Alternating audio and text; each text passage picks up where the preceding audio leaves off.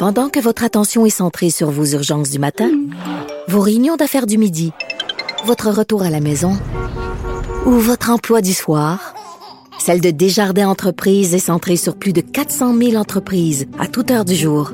Grâce à notre connaissance des secteurs d'activité et à notre accompagnement spécialisé, nous aidons les entrepreneurs à relever chaque défi pour qu'ils puissent rester centrés sur ce qui compte, le développement de leur entreprise. Cube Radio. Cube Radio. En direct à LCN. C'est le moment de retrouver Mario Dumont dans les studios de Cube Radio. Euh, Mario, ces retards d'approvisionnement du vaccin Pfizer, là, on sait que c'est la situation est pire que ce qu'on croyait, Ouais. puisque Pfizer n'en livrera tout simplement pas au Canada la semaine prochaine. Oui, exactement. Il y, a, deux choses. là. Si on, on- vendredi, on a eu la nouvelle que Pfizer réorganisait sa, sa production en Europe et que ça nous, ça nous affecterait.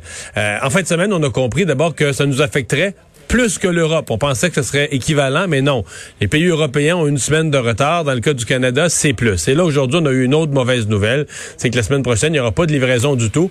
On continue de nous garantir qu'au 31 mars, donc à la fin du premier trimestre, on aura finalement reçu le nombre de doses promises. Parce que quand Pfizer aura grossi ses équipements de production, ses usines, on va nous livrer plus de vaccins. Mais pour l'immédiat, on est dans une situation d'urgence, des décès tous les jours, beaucoup de cas de COVID. On voudrait vacciner un maximum de personnes et on peut pas le faire. Euh, ce que je comprends, là, de ce que nous a dit le directeur de la campagne des vaccins au Québec, c'est que ce sont c'est les travailleurs de la santé qui vont payer. On veut essayer de garder le plus possible le rythme au niveau des RPA, des résidences de personnes âgées. Pour les CHSLD, il n'y a pas de problème. On va voir finir en fin de semaine. En fin de semaine, on complète ça. Donc ça, il n'y a pas de problème. Donc le groupe où on va retarder, on va reporter les vaccinations, ce sont surtout les travailleurs de la santé. C'est ce que j'en déduis. Qui vont finir par être vaccinés, mais plus tard. Euh, Est-ce que ça retarde aussi pour d'autres groupes, qu'on pense aux 80 ans et plus, etc., aux groupes qui arrivaient ensuite? Peut-être que oui, peut-être que non. Ça va dépendre de... Et la deuxième dose, Mario. Ah oui, Et mais ça, c'est aussi le dose, problème de la deuxième Au bout de dose. 90 jours. Absolument. Les deuxièmes doses qui vont venir ralentir, parce que quand on va commencer à donner des deuxièmes doses, évidemment, là, on donne moins de vaccins à des personnes pour une première fois. Euh, oui, c'est c'est c'est tout ça là, qui fait que la- les retards de livraison viennent ralentir notre campagne de vaccination. Où déjà c'était pas c'était pas énormément vite. C'est un début assez lent quand même. Bon, l'autre source d'inquiétude pour le gouvernement, ce sont tous ces voyageurs. La semaine de relâche s'en vient. D'une part, il y a aussi euh, ce, ce, ce variant là, du, euh, du coronavirus que l'on retrouve dans certains pays et qui euh, risque d'arriver chez nous et de contaminer davantage de gens parce qu'on dit qu'il est plus contaminant. Ouais. Disons, disons ça. C'est deux raisons là, de craindre les voyages. D'abord, on a assez de cas de COVID, on veut pas en importer un surplus. Mais deuxièmement, effectivement, les cas de COVID ne sont pas tous équivalents. On se méfie beaucoup plus des cas, des variants, parce que là, euh, il semble qu'ils soient plus contagieux. On espère que le vaccin va fonctionner, mais certains s'en inquiètent. Donc, euh, il y a des variants qu'on voudrait bien laisser en dehors de notre pays, mais ça arrivera pas tant qu'on laisse les voyageurs rentrer, qu'on surveille peu la quarantaine. Bon, il y, y en a qui vont jusqu'à l'extrême de dire il faudrait interdire tous les voyages non essentiels. Ça paraît bien compliqué, bien compliqué de trier ce qui sont des voyages essentiels ou pas.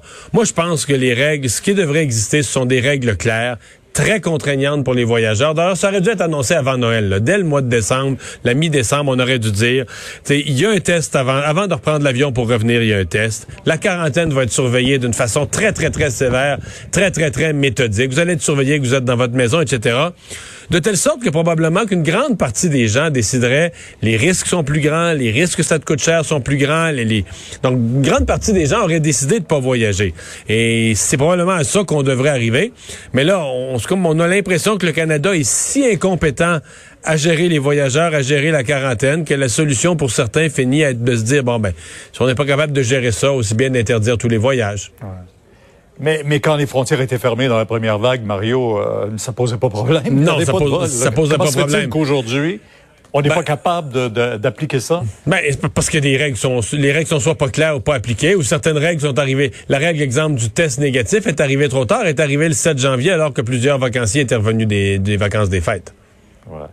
Il faut absolument parler de la dernière journée de Donald Trump et surtout l'arrivée de Joe Biden aujourd'hui. Euh, évidemment, il sera assermenté demain dans des conditions qu'on n'a jamais vues là, ces dernières, ces derniers ce dernier siècle, à tout le moins. C'est un peu triste, là. hein. Ça fait partie de l'état dans lequel Donald Trump laisse le pays. Euh, C'est vraiment un événement. Habituellement, c'est un événement qui est quand même heureux. Qu'un parti ou l'autre ait gagné les élections, ça a alterné au fil des années, mais c'est un nouveau départ, puis c'est un changement, puis les gens qui ont gagné leur élection sont de bonne humeur. Tu sais, Il y a quelque chose d'énergique dans un nouveau gouvernement. Là, M. Biden arrive hier dans un euh, demain dans un pays complètement déchiré. euh, la transition qui s'est pas faite normalement. Donald Trump qui sera pas présent. Bon, dans l'état actuel des choses, c'est mieux qu'il soit plus là. là. C'est- préférable qu'il soit pas là. Mais il y a quelque chose de, malgré tout, là, malgré le nouveau départ de Joe Biden, il y a quelque chose de triste l'état dans lequel euh, Donald Trump laisse le pays. Puis euh, une ville, vraiment la ville de Washington, ceux qui la décrivent, là, tous nous décrivent une ville assiégée où on peut plus circuler, où il y a des, des soldats partout, partout, partout. C'est le président Trump aujourd'hui dans son message de finale de, de, de présidence qui disait aux Américains qu'il n'y a pas déclenché de guerre, puis comment il est content que tu sais, il y a moins de soldats américains déployés ailleurs dans le monde. Et la guerre, puis les soldats américains sont dans la, la capitale de son propre pays. C'est ça la triste réalité qu'il laisse derrière lui. C'est chez lui que ça se passe maintenant. Euh, Mario, merci. On se retrouve tous demain pour cette émission spéciale 10 heures sur LCN, la sermentation de Joe Biden. À demain. demain, Mario.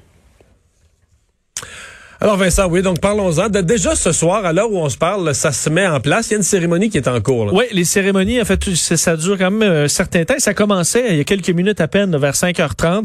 Euh, Joe Biden, Kamala Harris et leurs conjoints, conjointes sont euh, euh, donc devant le Lincoln Memorial et le Reflecting Pool. Il y aura l'illumination de 400 euh, lumières autour donc du Reflecting Pool pour représenter les 400 000 morts de la pandémie.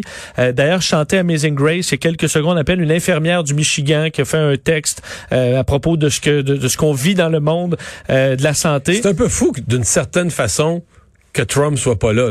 Parce que tu sais, c'est une cérémonie nationale. là. tu soulignes 400 000 morts. Ça, ça devient l'événement. voilà, Au-delà de la politique, là. ben, le troisième événement, événement le plus meurtrier de l'histoire du pays, là, après la grippe espagnole, devant les guerres, etc. Tout à fait raison. Il est euh, brille par son absence. D'ailleurs, ça vient de s'illuminer. C'est très beau euh, ce que ce qui est présenté. Il y aura trois balles. Normalement, c'est les grands balles à Washington euh, le 19 janvier, de, évidemment, où il y a la sermentation. Ça, les billets coûtent une fortune. Puis là, tout le gratin se réunit. Puis les- le, le- le président élu vient faire un petit speech. Il y a rien de ça ce soir à part des balles virtuelles. Il y en aura. Et demain, ça commence à 8 heures avec Donald Trump, qui aura son sa cérémonie à lui à la base d'Andrews avant de quitter Donc pour la Floride. cérémonie est comme sur le tarmac, à l'aéroport. À peu près, ouais. Et là, on attend des coups de canon. Cérémonie un peu militaire. Euh, on verra qu'est-ce qu'il va dire là-bas et aussi de quoi aura l'air la foule. Et euh, les cérémonies pour Donald, pour Joe Biden, ça commence vers 11 heures. Euh, prière, l'hymne national chanté par Lady Gaga. Et vers midi, ce sera la sermentation. Et à midi, même à, à partir de midi, Joe Biden devient président.